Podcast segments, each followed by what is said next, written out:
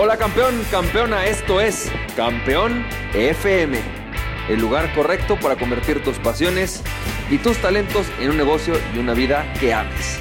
Hola, ¿qué tal? ¿Cómo estás, Chop? Bienvenido y bienvenida a este episodio de Campeón FM y hoy te tengo una frase de Larry Smith que dio una TED Talking que se llamaba What If, ¿no? ¿Y qué tal si? Y escribió un libro que habla acerca de cómo crear un trabajo, una profesión exitosa. Y hoy te tengo una frase de Larry Smith que dice lo siguiente. Una profesión fantástica es aquella que ofrece un trabajo satisfactorio, que deja huella en el mundo, un salario adecuado y libertad personal. Una profesión fantástica es aquella que ofrece un trabajo satisfactorio, que deja huella en el mundo, un salario adecuado y libertad personal. Déjame te platico un poco, porque esta frase me parece increíble. Yo, yo siempre he dicho que lo que buscamos realmente las personas en este momento del, de, la, vida y la mayoría de la gente, no puedo decir que todos, pero la mayoría de las personas, realmente lo que buscamos es lo que yo le llamo esta libertad personal, esta libertad creativa. Y esta libertad personal consiste esencialmente en poder hacer algo que te apasiona y que te llene el espíritu y te llena la cartera. En donde te sientes libre de hacer las cosas que más te llenan, donde tienes tiempo para hacer cosas que realmente son relevantes para ti, pero que al mismo tiempo también tu trabajo o aquello a lo que te dedicas día a día te llena y sabes que es algo realmente relevante en el mundo. Y entonces, esto eh, es un poco a lo que se refiere Larry Smith. Y la gran pregunta es, ¿cuáles son estas cuatro características? Y cómo es que se crean estas cuatro características. Bueno, primero que nada, lo más importante es entender primero qué es un trabajo satisfactorio, un trabajo que te hace pleno. La realidad es que creo que no nos enseñan a elegir nuestro trabajo, no nos enseñan a elegir nuestra profesión y no nos enseñan a elegir nuestro negocio ni a elegir nuestro, nuestro emprendimiento. Al final de cuentas, todos, incluso cuando tú tienes un negocio, tienes un trabajo, tienes un día a día de lo que tienes que hacer. Y la pregunta es, ¿qué hace que algo sea satisfactorio? La realidad es que no existe como tal un parámetro o una serie de cosas que sean universales para todos, pero hay ciertas características que tiene todo su trabajo satisfactorio y que es importante que empieces a reflexionar. Por ejemplo, ¿qué tipo de recompensa esperas? ¿Sabes? Hay personas que a lo mejor la recompensa en que esperan es cierto reconocimiento de su equipo de trabajo o de sus clientes o de sus jefes. Simplemente buscan que alguien le diga, oye, ¿sabes que lo estás haciendo muy bien? Me ha servido mucho lo que haces. Eso a veces lo vas a encontrar en ciertas culturas laborales y quizás si no lo encuentras en la cultura laboral en la que estás, puede llegar un punto en que digas, ¿sabes qué? Ya me. Muchísima gente que yo conozco que está emprendiendo o que ya tiene un negocio propio, decidió emprenderlo porque en el trabajo en el que estaba simplemente no existía una cultura de recompensa social, de decir, oye, brother, vas muy bien, lo estás haciendo increíble. Y prefirieron hacerlo a través de sus propios clientes porque se dieron cuenta que sus clientes sí les daban esa recompensa. Entonces, obviamente, el proceso de entender y de trabajar aquello que es satisfactorio para ti implica un profundo estudio de quién eres, qué haces y qué te hace feliz. Algunas de las características es, por supuesto, la recompensa. ¿Qué tipo de recompensas esperas a cambio de tu trabajo? Cuando tú logres realizar bien tu trabajo, ¿qué tipo de recompensas esperas? ¿Que tu cliente se quede más tiempo? ¿Que tu cliente te diga felicidades, lo estás haciendo muy bien? ¿Cuál es exactamente el tipo de recompensa? ¿Cierto tiempo, por ejemplo? ¿Cierto tiempo para ti, para tus hobbies? ¿Cuál es la recompensa que esperas a cambio de poder estar haciendo aquello que te apasiona o haciendo, haciendo básicamente tu trabajo. Otra de las cosas que es fundamental es conocerte profundamente en cuanto a cuáles son tus talentos y cuáles son tus debilidades. La realidad es que un trabajo, primero, debería de ayudarte o deberías de permitirte desarrollarte en aquellas áreas de tu fortaleza, que es lo que te va a hacer más fácil. Y después debería de permitirte también o retarte a desarrollar habilidades y talentos que no tienes naturalmente para que los desarrolles y crezcas. Muchas personas se quedan solamente en esta parte de voy a hacer lo que me gusta, voy a hacer aquello en lo que soy bueno. Sin embargo, nunca se retan a ir más allá y no se dan cuenta que el verdadero crecimiento y parte de lo que hace satisfactorio algo es que haya un reto. Y el reto es cuando algo no está dentro de tu capacidad, sin embargo te extiendes y creces como ser humano para poder lograr las cosas. Otra de las cosas que son importantes a medir, por ejemplo, es qué tipo de trabajo eh, es el que te gusta hacer. ¿Te gusta dar resultados tangibles o te gusta hacer más cosas teóricas? ¿Te gusta trabajar individualmente o con personas? Todo este tipo de cosas son relevantes y hay un libro increíble que se llama The Pathfinder de Nicholas Lore en donde eh, te ayuda a entender esto acerca de ti mismo. Cuando la gente llega y te dice, conócete a ti mismo, nadie te dice a qué se refiere con que te conozcas a ti mismo. Y este libro lo refleja muy bien. Refleja que entiendas profesionalmente quién eres, qué haces, qué te sale bien y qué es lo, cuáles son tus mayores preferencias, de tal forma que puedas entender cuál es la forma de trabajo, incluso el tipo de negocio que más te conviene hacer. El segundo es que deja huella en el mundo. Sinceramente, los seres humanos hemos hecho todo lo posible por dejar huella de que aquí estamos. Desde que estábamos en las cavernas, de repente tú ves a estas personas que agarraban el animal muerto, le ponían su mano con, así llena de sangre, ¿no? Agarraban y ¡pa! La pegaban en la pared. Y es una manera de decir, ¿sabes qué? Yo fui el que cazó este animal. Este mamut que está aquí, este lo cazé yo. Bueno, la realidad es que los seres humanos buscamos y necesitamos como parte de nuestra satisfacción saber que lo que estamos haciendo le hace un bien a todos. Aquí el problema es que muchas veces creemos que cambiar al mundo implica cambiar o dejar huella en el mundo implica que vas a cambiar todo el cauce de la humanidad. Y sí, si bien es cierto que hay personas que han logrado hacer un cambio de cauce en la humanidad, como a lo mejor un Gandhi, que verdaderamente hicieron un cambio en el río, en donde, se orientaba.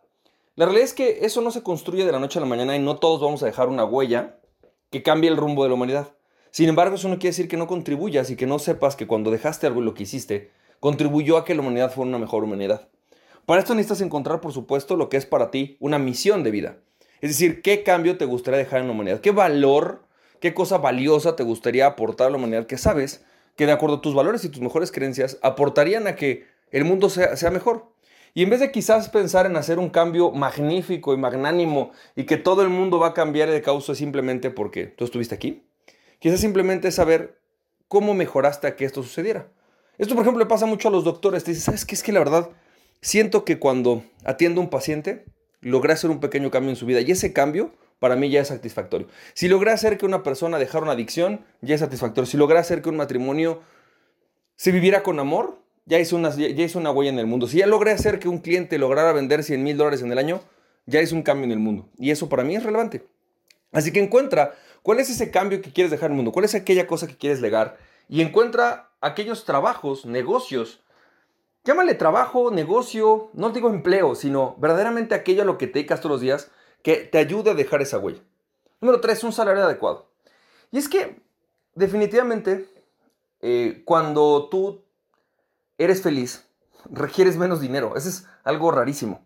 Entre más dinero requieres, muy factiblemente eres menos feliz.